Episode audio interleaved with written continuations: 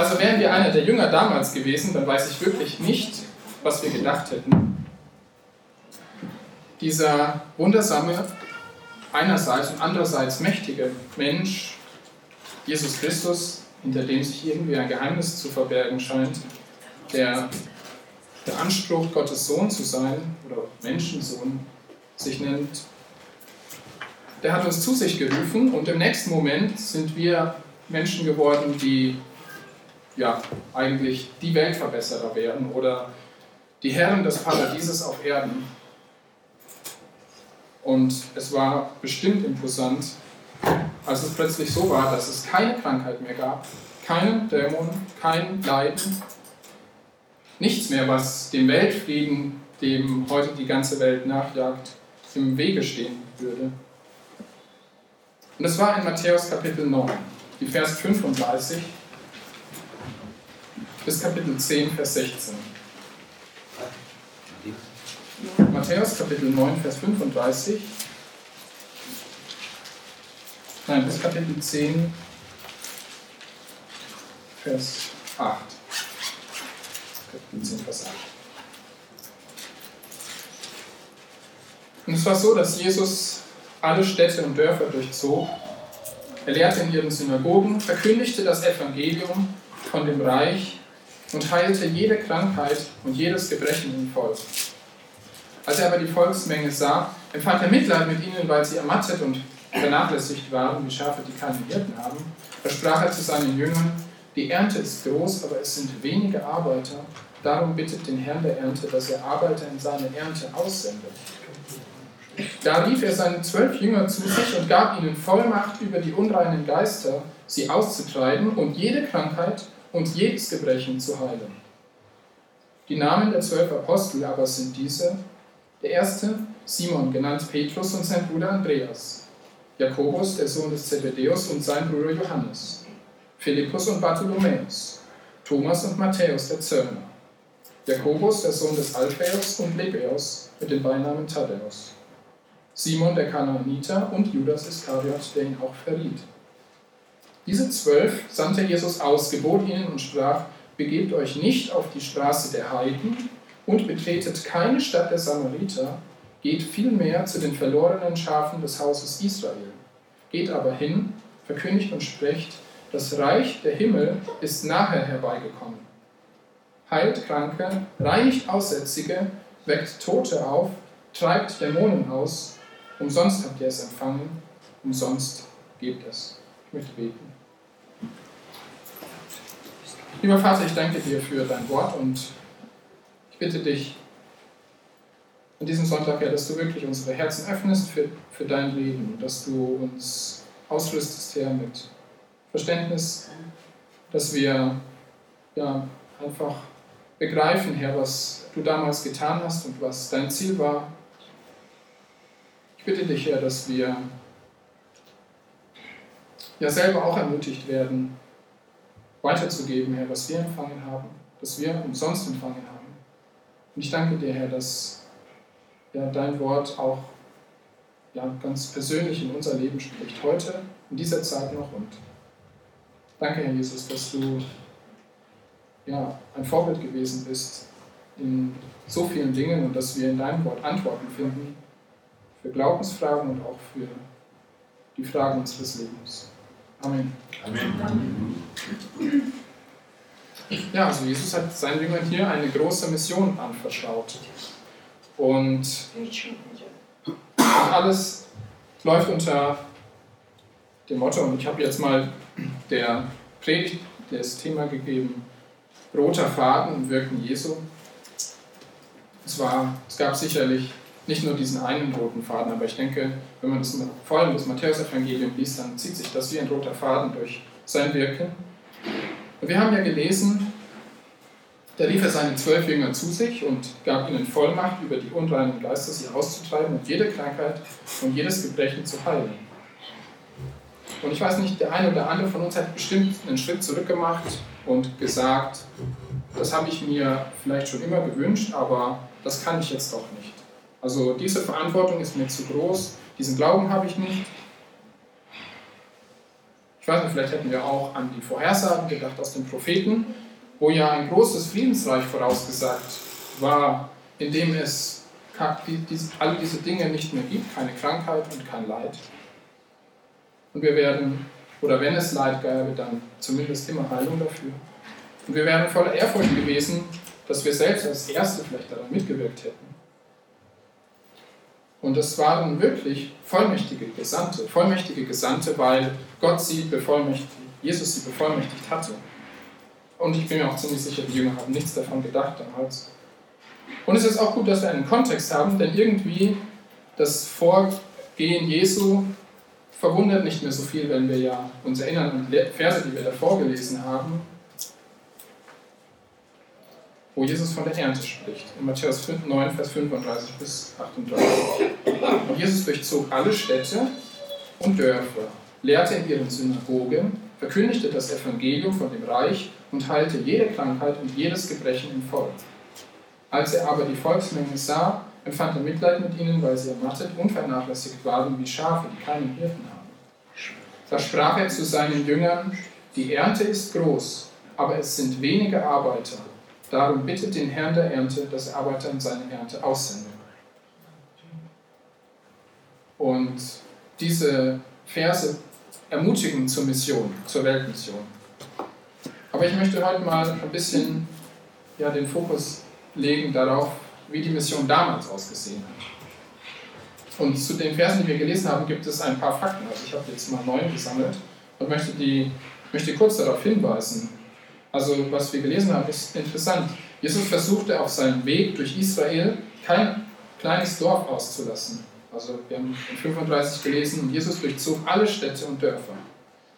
Dann zweitens, er suchte dort, wenn möglich, immer die jüdische Synagoge auf. Also seine Zuhörer waren meist Juden, solche, die am Gebot oder Gesetz Gottes interessiert waren, und zwar regelmäßig, also auch unter der Woche.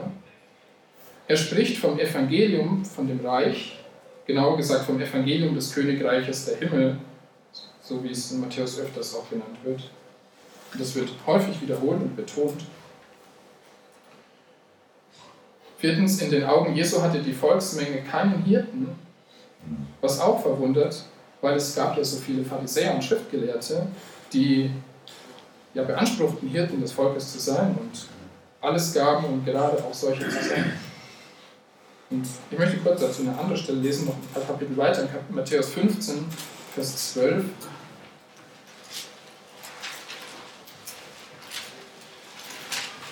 Matthäus Kapitel 15, Vers 12. Ähm, und ja, es ging eigentlich, es war eigentlich eine Situation, wo Jesus diese Überlieferung der Alten, die Traditionen, die Zusatzgebote, die sie gemacht hatten, verworfen hatte. Und das muss wohl die Pharisäer ziemlich geärgert haben. Und da traten seine Jünger herzu und sprachen zu ihm, weißt du, dass die Pharisäer Anstoß nahmen, als sie das Wort hörten? Er aber antwortete und sprach, jede Pflanze, die nicht mein himmlischer Vater gepflanzt hat, wird ausgerissen werden. Lasst sie, sie sind blinde Blindenleiter.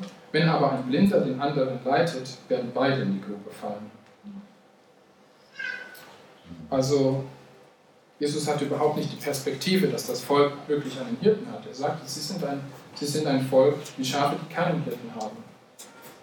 Also die Rabbiner schadeten dem Volk viel mehr, als sie ihren ähm, als sie mit ihren ganzen Zusatzgeboten halfen, wo sie ja eigentlich wollten, dass die Menschen das Gebot Gottes nicht übertreten.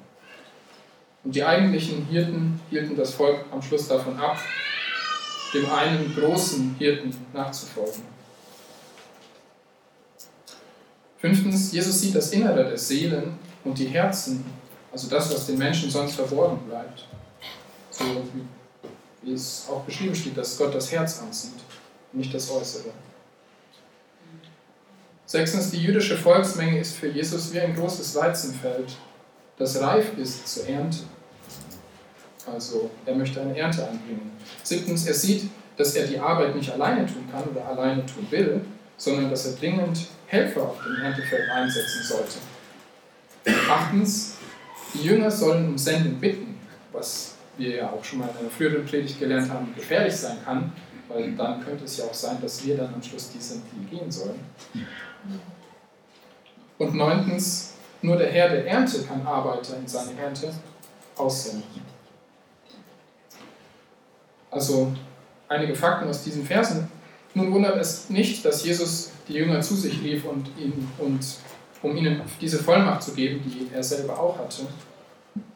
Und eine Vollmacht, wie auch nur Jesus sie geben konnte.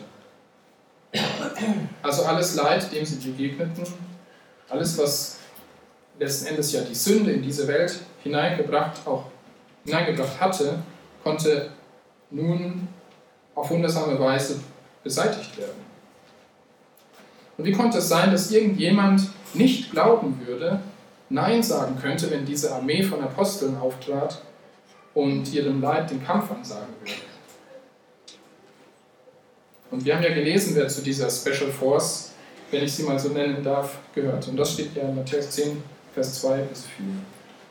Die Namen der zwölf Apostel aber sind diese. Der erste Simon, genannt Petrus, und sein Bruder Andreas. Jakobus, der Sohn des Zebedäus, und sein Bruder Johannes.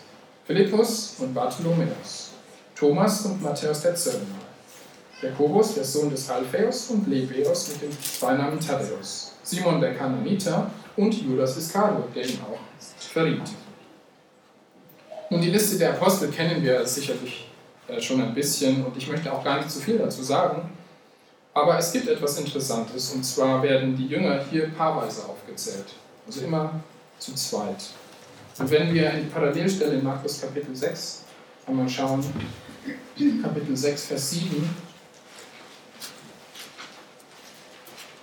wo es auch um die Aussendung der zwölf Apostel geht, da steht, und er rief die zwölf zu sich und begann sie je zwei und zwei auszusenden und gab ihnen Vollmacht über den beiden Geister. Also es ist sehr wahrscheinlich, dass sie in dieser Ordnung, wie es hier steht, auch ausgesandt wurden. Und fast immer, wenn die Apostel aufgezählt werden, ist es ja so, der Petrus kommt zuerst und der Judas, der Verräter, der kommt zum Schluss.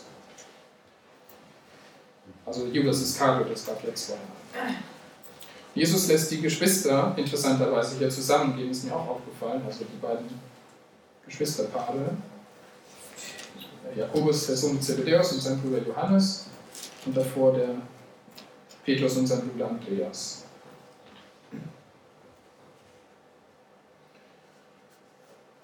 Und interessant ist natürlich auch, Judas war auch mit unterwegs. Judas mit, zusammen mit dem Kananiter. Genau, mit dem Simon, der, der Kananiter.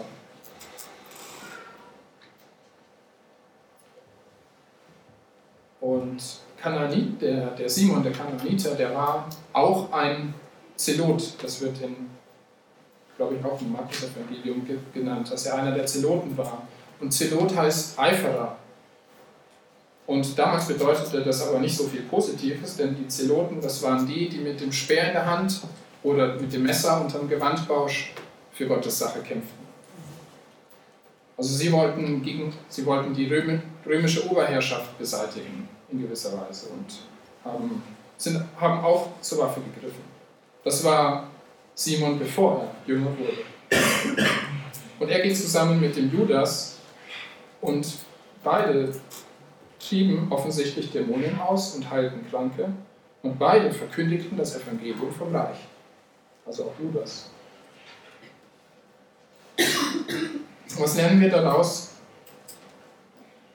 jetzt? Also die Frage ist, können wir diese Vollmacht heute auch haben? Können wir das auf uns beziehen? Und ich würde sagen, ja und nein. Nein, auf keinen Fall können wir die Wunderkräfte dieser Apostel auf uns beziehen.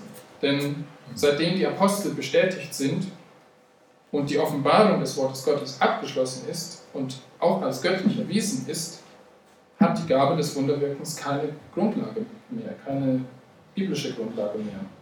Und das haben wir ja, als wir 1. Korinther studiert haben, ähm, auch gelernt und eine Stelle dazu in Hebräer Kapitel 2.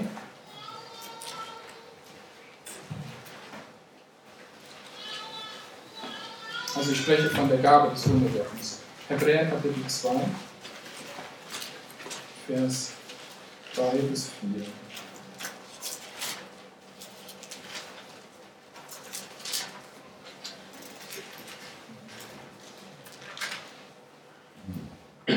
Denn wenn das durch Engel gesprochene Wort zuverlässig war und jede Übertretung und jeder Ungehorsam den gerechten Lohn empfing, wie wollen wir entfliehen, wenn wir eine so große Errettung missachten? Diese wurde ja zuerst durch den Herrn verkündigt und ist uns dann von denen, die ihn gehört haben, bestätigt worden, wobei Gott sein Zeugnis dazu gab, mit Zeichen und Wundern und mancherlei Kraftwirkungen und Austeilungen des Heiligen Geistes nach seinem Willen. Und das führt uns auch schon zu dem, ja, aber ich möchte noch etwas zu dem Nein sagen, denn Zeichen und Wunder sind, wenn man die in der Bibel liest, immer dann zur, zur Stelle sozusagen, wenn, es begleit, wenn, wenn Gott etwas Neues offenbart hat oder wenn Gott ähm, ja, etwas zu seinem Wort hin ähm, ergänzt hat. Denn die Bibel ist ja nicht alles auf einmal als Buch vom Himmel gefallen, sondern sie wurde geschrieben von Menschen und Gott hat immer wieder Bestätigung gegeben. Eben besonders auch in der Zeit der Propheten und auch in der Zeit der Apostel. Also Zeichen und Wunder sind das begleitende Zeugnis Gottes gewesen, wenn er etwas offenbart hat. Das heißt aber nicht, dass Gott heute keine Wunder mehr tut. Er tut heute genauso noch Wunder in seiner Souveränität, nach dem Maß seiner Gnade, aber er wird Menschen dies nicht als Gabe verleihen, Wundertäter zu sein. Was ja seltsam wäre, dann würden sie ja wie Apostel auftreten und alles, was sie sagen, wäre von Gott. Und wir wissen auch, dass es Wundertäter, einen Wundertäter wieder geben wird, der allerdings als Verführer auftritt. Das ist der Antichrist.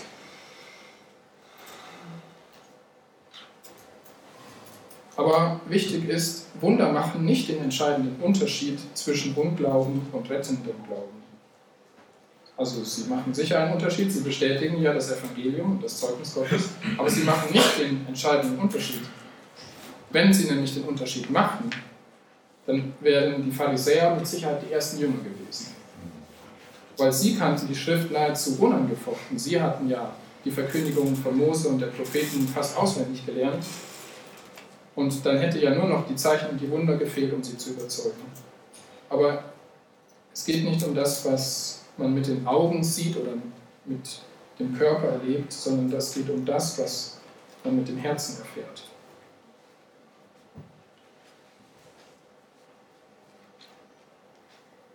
Und so sagt ja auch Römer Kapitel 10, Vers 17.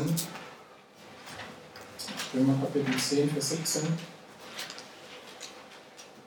Demnach kommt der Glaube aus der Verkündigung. Die Verkündigung aber durch Gottes Wort.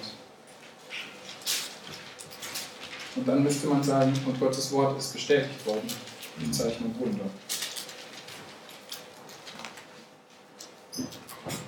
Also es gibt doch eine Vollmacht, die Gott als unsere Autorität, uns als Christen und auch als Oberfrauendorfer Heiden, zu denen Jesus ja erstmal gar nicht gehen wollte, noch gibt.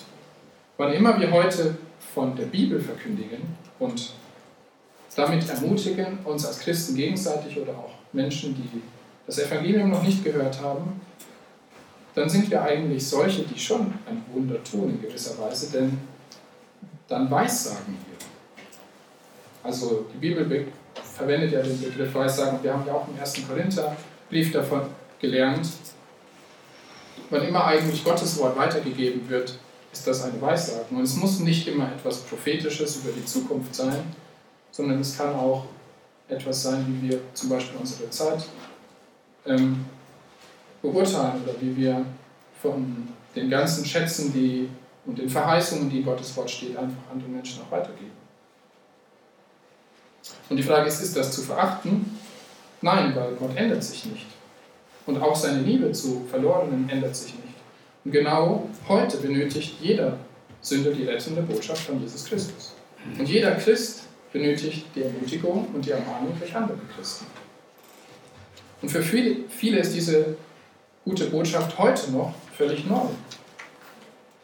Und das, was für uns vielleicht als altes, vermeintlich altes vorkommt, ist es gar nicht. Und im Prinzip enthält die Bibel so viel, dass wir unser ganzes Leben die Bibel studieren könnten und am Ende doch nur einen Teil der Offenbarung Gottes erkannt haben. Und das soll nicht heißen, dass wir gar nicht erst anfangen brauchen, weil wir eh nicht fertig werden, sondern alles, was wir lernen, das kann ja Gott in unserem Leben gebrauchen, um uns zum Beispiel daran zu erinnern. Und unten an der Hauswand von diesem Gebäude steht ja, alle Schrift ist von Gott eingegeben und nützlich.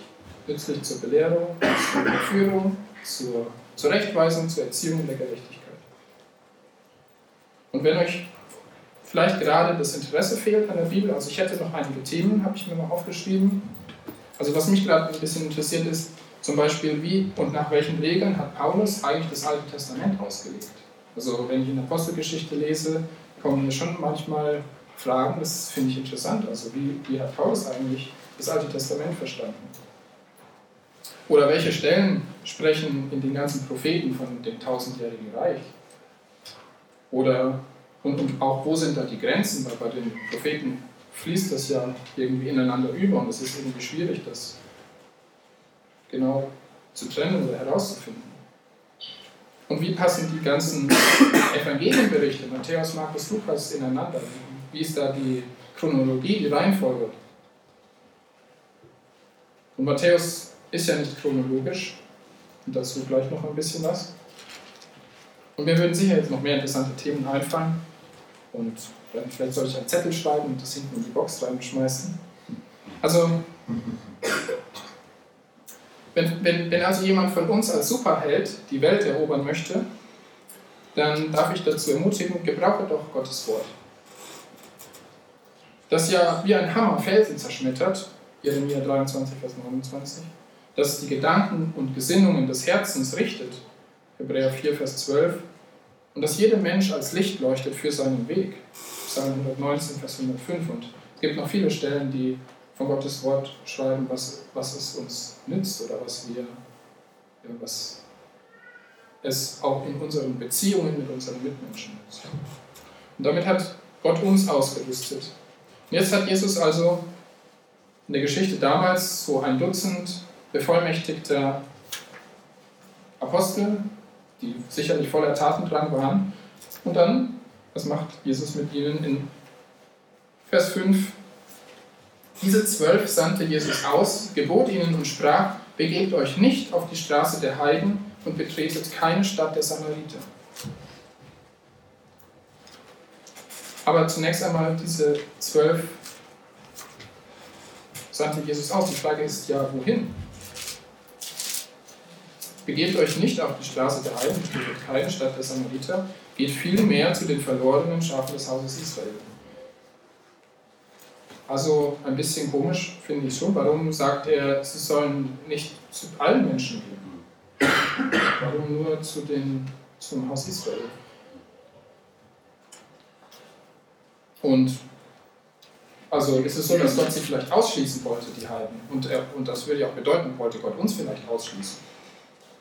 Also, ja, das ist mein zweiter Punkt, verlorene Hausgenossen. Ich möchte hier einen kleinen Abstecher machen.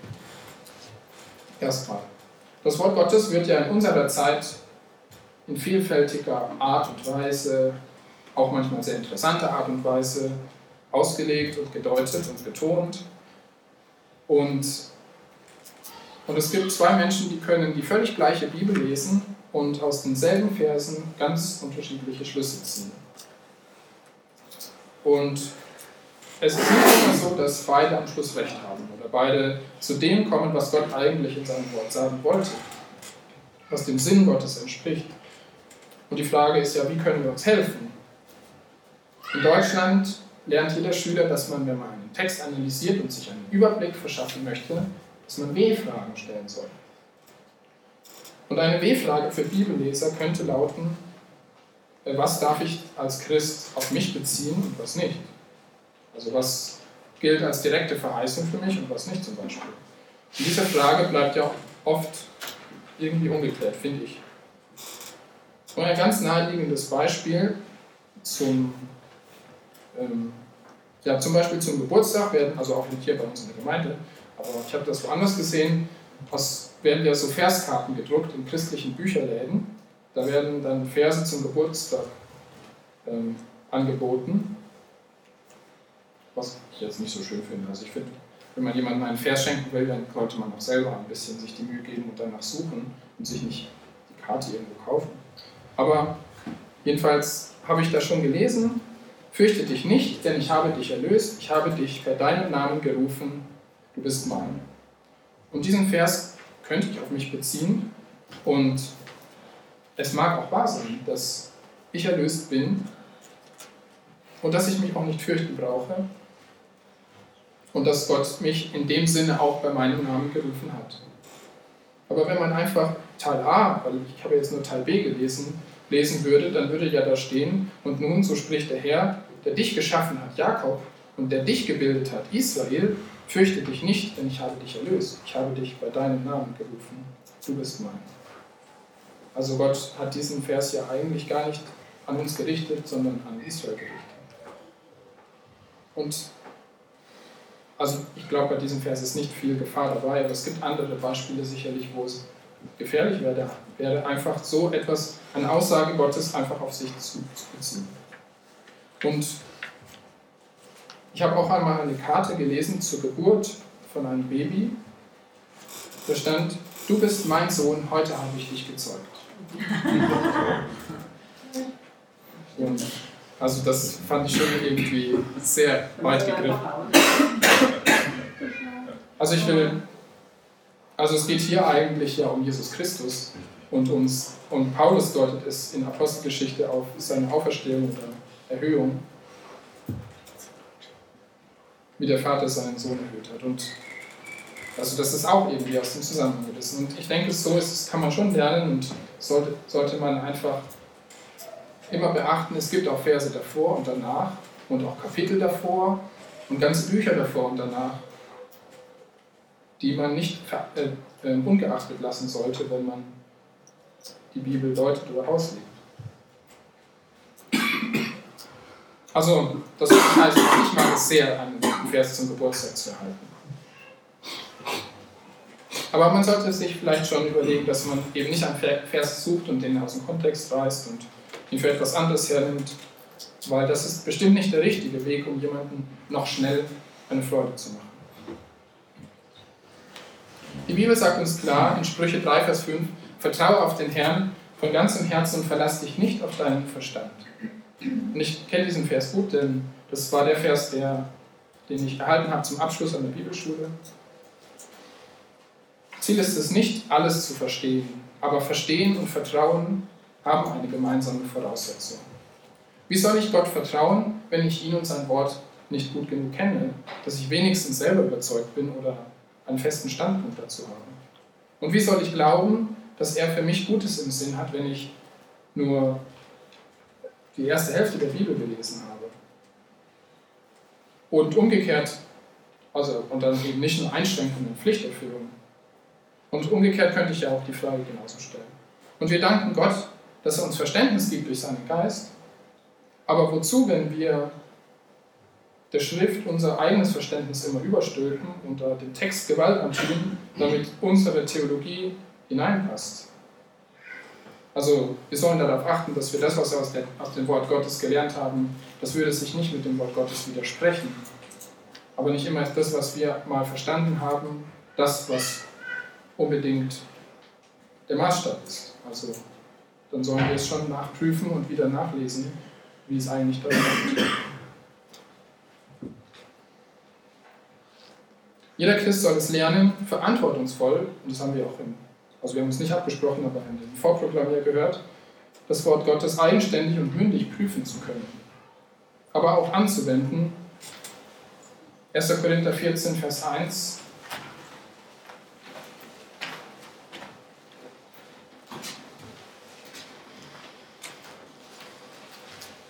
1. Korinther, Kapitel 14, Vers 1. Strebt nach der Liebe, und es wurde ja im Vers davor gesagt, äh, Kapitel 13, nun aber bleiben Glaube, Hoffnung, Liebe. Diese drei, die größte aber von diesen ist die Liebe. Die Liebe Gottes. Strebt aber nach der Liebe, doch bemüht euch auch eifrig um die Geisteswirkungen, am meisten aber, dass ihr Weissagt. Und ich denke, wir werden Weissagen nicht lernen, wenn wir uns selbst nicht mit dem Wort Gottes ernsthaft auseinandersetzen. Wir haben ja die ganze Offenbarung Gottes in Händen, doch was nützt sie da, wenn, sich nicht das, wenn sie nicht das Herz erreicht? Also ich will sagen, die tägliche Andacht ist wichtig, aber sie ersetzt nicht den persönlichen Eifer um ein Bibelstudium oder Gottes Wort. Also es gibt einen Unterschied zwischen ein Andachtsbuch lesen und die Bibel zu erforschen und echte Schätze selber auszugraben. Mal nachzulesen, ach, wie war das nochmal? Und, äh, und wo sind die Zusammenhänge zwischen dem Buch und dem Buch? Dabei, dabei beinhaltet die Bibel ja so viele Antworten für die Fragen unseres Glaubens und unseres Lebens. Und natürlich, wir könnten darauf warten, dass wir die Antworten für unsere Fragen irgendwann mal in der Predigt hören oder im Andachtsbuch nachlesen. Aber wir könnten auch einfach auf die Suche gehen und nach einer Antwort wirklich ernsthaft suchen unter Gebet. Wenn wir, und ich glaube, es gibt im Leben genug wichtige Fragen und wichtige Entscheidungen zu treffen, dass wir ähm, ja, schon auch Zeit einplanen sollten für Gottes Wort. Jesus Christus schob in Johannes 4, Vers 22 die Frage der Samariterin am Jakobsbrunnen einfach zur Seite. Also will ja zurückkehren. Sie sollten nicht zu den Samaritern gehen. Und in Johannes Kapitel 4, Vers 22 Ihr betet an, was ihr nicht kennt, wir beten an, was wir kennen, denn das Heil kommt aus den Juden. Also, es ging darum, die, die Samariterin hat ja gefragt, wo soll man denn anbeten? Jesus hat sie im Prinzip zurückgewiesen. Also, die Samariter haben nicht recht, dass man dort anbeten soll.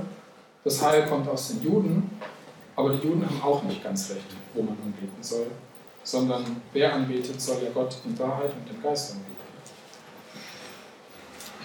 Aber Jesus sprach mit, mit, auch dann noch mit einer syrophönizischen Heidin, einer Griechin. Und also eigentlich sprach er mit ihr zuerst einmal gar nicht. Das steht in Matthäus Kapitel 15. Da kam eine Frau, die Syrophönizierin, zu ihm und hatte ein ernstes Problem. 15, Vers 22. Und sie, eine kananäische Frau, kam aus jener Gegend, rief ihn an und sprach: Erbarme dich über mich, Herr des Sohn Davids, meine Tochter ist schlimm besessen. Er, also Jesus, antwortete ihr nicht ein Wort. Da traten seine Jünger herzu, baten ihn und sprachen: Fertige sie ab, denn sie schreit uns nach. Er aber antwortete und sprach: Ich bin nur gesandt zu den verlorenen Schafen des Hauses Israel. Und wenn wir weiterlesen, dann sehen wir, dass am Schluss Gott dieser Frau half, weil sie Glauben hatte. Aber Jesus wollte seine Wunder nicht verschenken an andere Völker. Was irgendwie ja schon ignorant vorkommen kann oder komisch sein kann.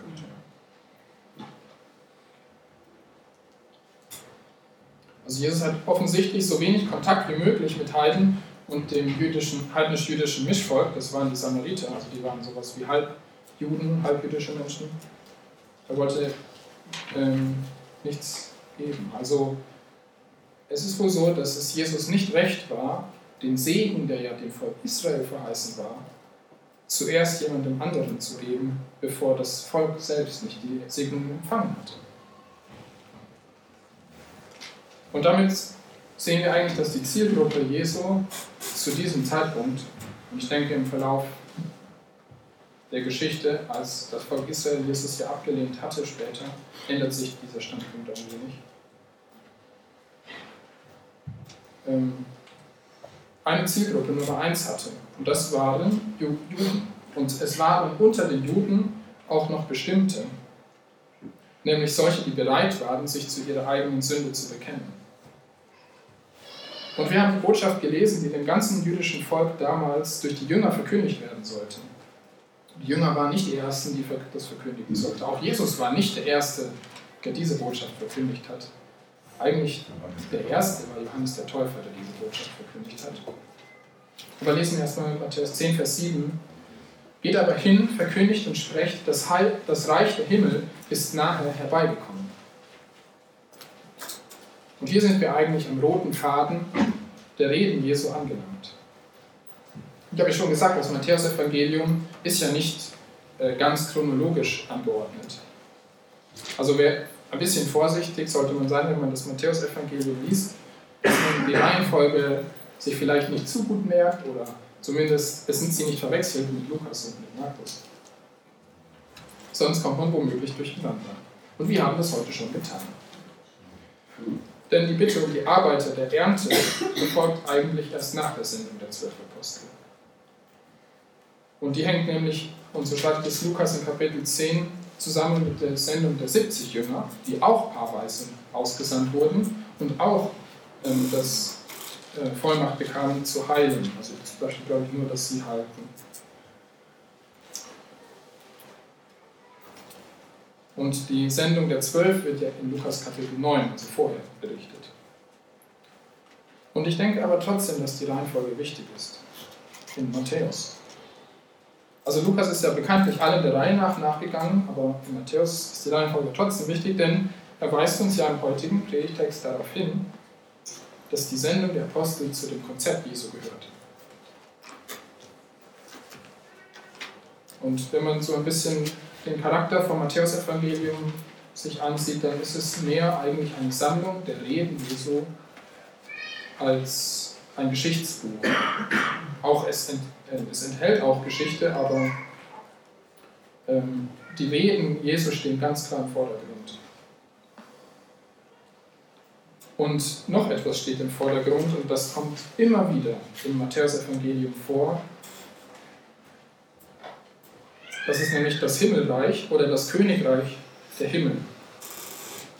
Und ich habe schon gesagt, angefangen bei Johannes dem Täufer, dann über die Bergpredigt, die Aussendung der Zwölf, die wir gerade lesen, dann die ganze Menge der Gleichnisreden, die fast alle über das Reich der Himmel sprechen, die Belehrung der Jünger später und die Endzeitrede, haben alle mit dem, diesem Königreich der Himmel zu tun.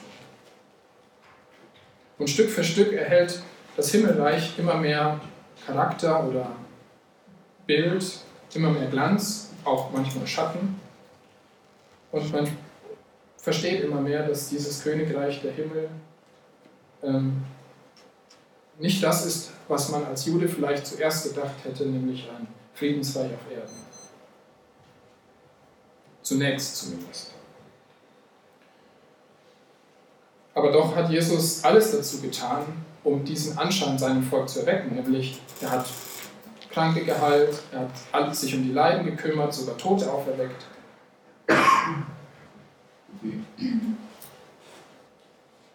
Um im Prinzip in der, also das zu erfüllen, was die Propheten vorhergesagt haben, damit das Volk Israel die Entscheidung haben könnte, wir nehmen Jesus als Messias an oder wir lehnen ihn ab.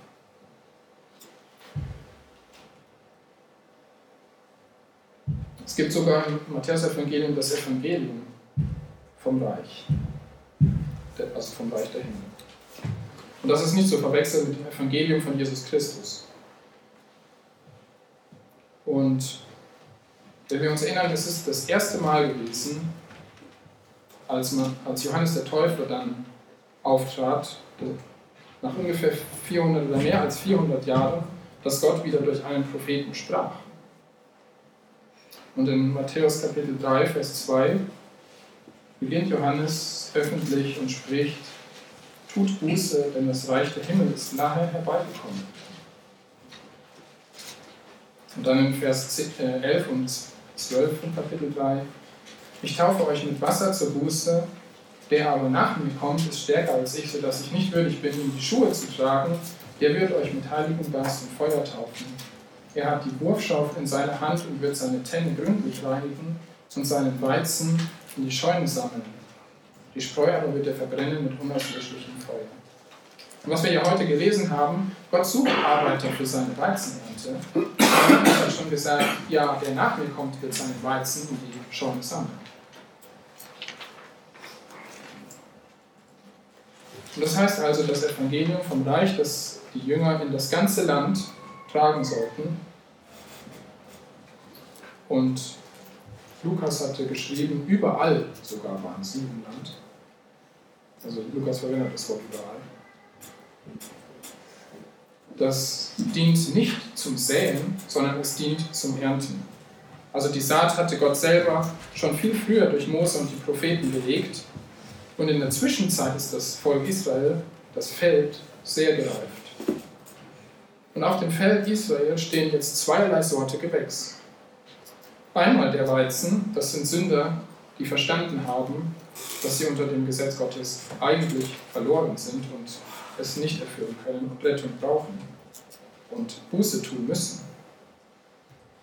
Und andererseits die Spreu, das sind ebenfalls Sünder, die sich selbst aber für gerecht halten oder meinten, noch rechtzeitig gerecht zu werden. Und Jesus hat die Botschaft von Johannes dann in Kapitel 4, Vers 17 direkt wortwörtlich übernommen und sagt, von da an, und da steht, von da an begann Jesus zu verkündigen und zu sprechen, tut Buße, denn das Reich der Himmel ist nahe herbeigekommen. Wenn es also nach Gott ginge, so könnte das tausendjährige Reich damals direkt starten. Jesus möchte also Sünder zur Buße berufen, damit sie in das Himmelreich eintreten können. Die Frage ist jetzt, was ist das Hauptmerkmal des Reiches der Himmel? Und ich denke, man kann einfach sagen, egal welchen Charakter es über die, im Laufe der Zeit hatte, das Reich der Himmel war immer da, wo sein König war, wo der König regierte. Zur Zeit der Apostel war es also da, wo Jesus war, da, wo die Wunder geschahen. Das Himmelreich war also mit seinem König auf die Erde gekommen. Und wer glaubte, dass es mit Jesus gekommen war, der sollte selbst zu Jesus kommen und lernen, dass dieser eines Tages den Eintritt bezahlen wird.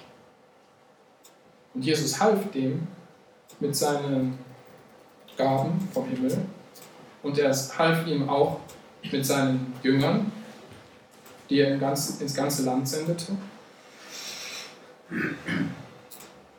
Und ich denke, das Volk musste sich wirklich die Frage stellen, dadurch, war das nicht das, was eigentlich gesagt wurde, was der kommende König tun würde? Was über den großen Retter geschrieben stand, zum Beispiel in Jesaja 700 Jahre vorher, Kapitel 35, Jesaja 35, Vers 3 bis 6. Stärkt die schlaff gewordenen Hände und macht fest die strauchelnden Knie. Also klingt fast so wie äh, körperliche Übung oder Muskeltraining.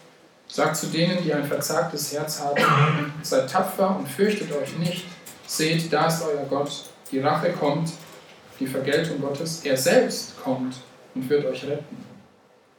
Dann werden die Augen der Blinden aufgetan und die Ohren der Tauben geöffnet werden. Dann wird der Lahme springen wie ein Hirsch und die Zunge des Stummen singen. Und es werden Wasser in der Wüste hervorbrechen und Ströme dahin. Und ich weiß nicht, später steht dann in Vers 8, und eine Straße wird dort sein und ein Weg, man wird ihn den Heiligen Weg nennen. Habe ich mir gedacht, vielleicht hat das damit zu tun, wo ja in der Bibel steht, dass sie später die Christen ja Anhänger des Weges genannt wurden. Ich weiß es nicht. Das vielleicht keinen Zusammenhang hat. Aber jedenfalls ist ja genau das, das was Jesus auch den, den Jüngern sagt. Heilt Kranke, reinigt Aussätzige, Tote auf treibt Dämonen aus. Umsonst habt ihr es empfangen, umsonst geht es. Das war Matthäus 10 Vers 8. 10, Vers 8. Also was die Jünger tun sollten, das hatten sie schon bei Jesus auch selber sehen können. Als sie ihn begleiteten, hatte der bereits Kranke geheilt, mindestens zwei Tote auferweckt, Dämonen ausgetrieben. Ich glaube, wir können uns gar nicht vorstellen, was das eigentlich bedeutet. Also wie viel Aufsehen das erlegt haben muss selbst ohne Zeitung. Nur, nur Matthäus, der auch Levi genannt wurde und zuletzt berufen wurde, könnte es vielleicht, ich habe es nicht gefunden, miterlebt haben, wie ein Aussätziger gereinigt wurde. Aber ich glaube, als er dann unterwegs war, hat er das bestimmt auch erlebt.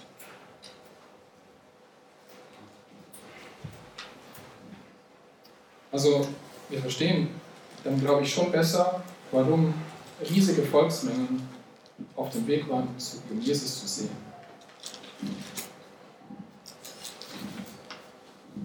Jetzt haben wir viel gelesen aus der damaligen Zeit, aber inwiefern betrifft uns das? Sind wir auch dazu berufen, loszugehen und große Wunder zu vollbringen? Oder sind wir solche, die eher berufen sind, äh, dazu Buße zu tun, um überhaupt erstmal in das Himmelreich einzutreten? Ich denke, wir sollten uns die Unterschiede vor Augen malen, die eigentlich zwischen dem Evangelium vom Reich und zwischen dem Evangelium von Jesus Christus liegen.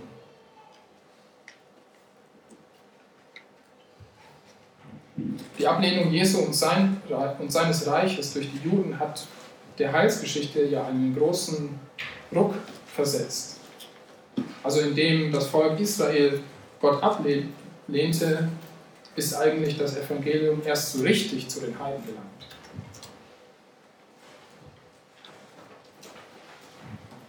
Statt das Himmelreich auf Erden unter der Herrschaft, dass, dass es unter der Herrschaft Jesu richtig begann, sichtbar begann, begann dieses Reich sehr wohl, aber es begann da, wo Jesus regierte, in den Herzen der Menschen, die ihn im Glauben angenommen haben, deren persönlicher Herr Jesus Christus geworden ist. Und dieses Reich existiert heute genauso. Es ist keine Fantasie, es ist kein Märchen, es ist Gottes Wort, Gottes Kraft und Gottes Geist. Und Gott ist es, der in Menschen heute noch ein neues Leben, ein Wunder bewirkt, in unserer Zeit durch Jesus Christus. Und es stimmt also immer noch, das Königreich der Himmel ist da, wo Jesus regiert, wo sein König regiert. Unsere Botschaft geht jedoch weit über das Evangelium vom Reich eben hinaus. Was wir verkündigen, ist nicht die Buße, weil das Reich nahe ist, sondern was wir verkündigen, ist Jesus Christus, den gekreuzigten und auferstandenen Herrn, an den die Jünger damals noch nicht einmal glaubten zu diesem Zeitpunkt und dessen Verkündiger sie erst Jahre später geworden sind.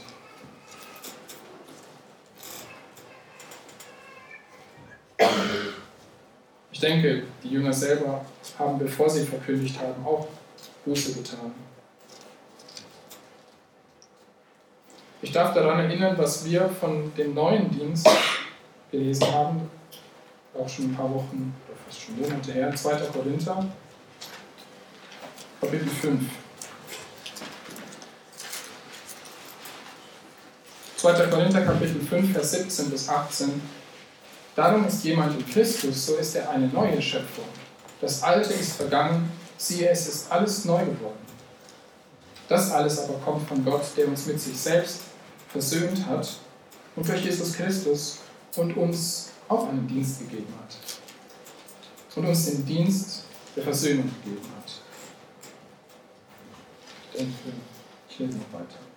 Weil nämlich Gott in Christus war und die Welt mit sich selbst versöhnte, indem er ihnen ihre Sünden nicht anrechnete und das Wort der Versöhnung in uns legte, so sind wir nun Botschafter für Christus. Und zwar so, dass Gott selbst durch uns ermahnt.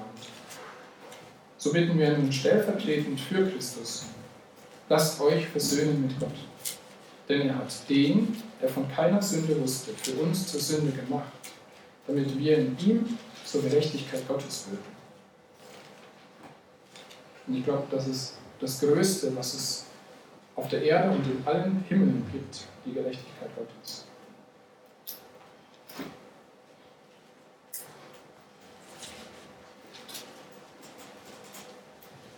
Ich hoffe, dass es niemanden gibt, der heute nicht etwas mitgenommen hat, aber wenn es so ist, dann nimm doch bitte eines mit.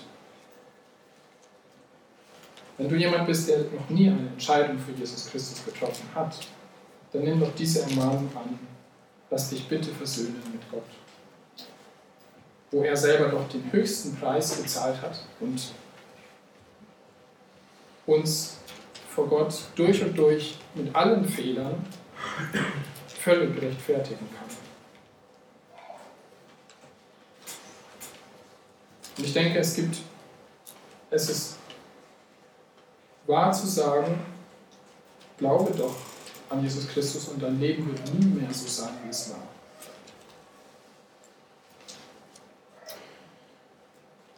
Ja, ich möchte am Schluss noch einmal zusammenfassen. Das Thema war ja der rote Faden im Leben Jesu und wir haben sicher nur einen kleinen Teil davon heute sehen können. Aber der erste Punkt war vollmächtige Gesandte. Jesus Christus hat die Macht, auch andere mit seiner Kraft auszurüsten.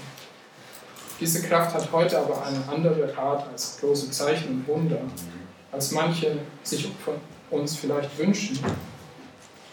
Natürlich geschehen dennoch heute Wunder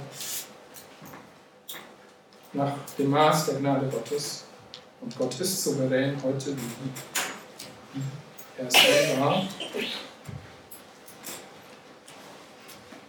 Aber ich denke, die größten Wunder, die heute geschehen sind, wenn ein Mensch zum Glauben an Jesus Christus kommt und dann selber erleben darf, wie Gott eine neue Schöpfung schafft, erschafft. Ein zweiter Punkt war verlorene Hausgenossen. Wenn man die Bibel liest, soll man stets den Kontext beachten. Jesus miet in Kontakt zu anderen Gruppen als dem Volk Israel. Und das ist ein bisschen also seltsam gewesen, aber ich glaube, wir können es jetzt ein bisschen besser verstehen. Ihm waren die Segnungen verheißen und ihnen war das Wort Gottes anvertraut worden. Und er wollte damit nicht die Heiden und die Samariter ausschließen, sondern ganz im Gegenteil, dadurch ist eigentlich das Evangelium auch zu allen Heiden und allen Samaritern gelangt. Und Jesus bestätigte die Verheißung in sein Volk und er kämpfte darum zuerst um sein Volk und um es. Und das dritte ist die verkündigte Botschaft, denn Jesus verkündigte das Evangelium vom Reich und er rief zur Buße auf. Aber das unterscheidet sich dahingehend von der Botschaft heute, dass es nun die Botschaft von Jesus Christus ist.